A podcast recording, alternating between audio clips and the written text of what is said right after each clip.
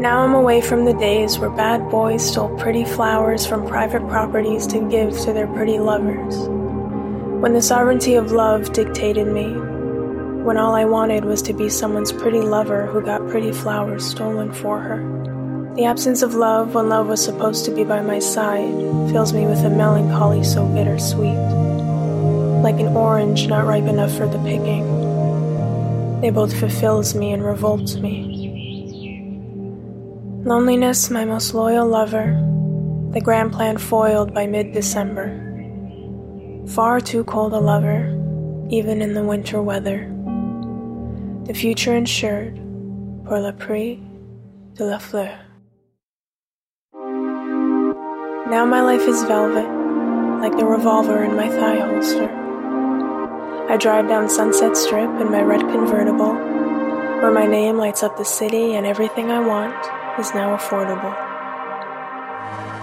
And when I get to the end of the road, that's where I find him, curled up under the gaze of the August moon, where chrysanthemums and lavender bloom, roses and sunflowers wrapped up in a bouquet on the picnic blanket where he lays. Next to him, that's where you'll find me, nestled under his arm, nose burrowed in his neck inhaling his cologne's sweet scent. He and I are heaven sent, indulging in the apple that fell into my lap.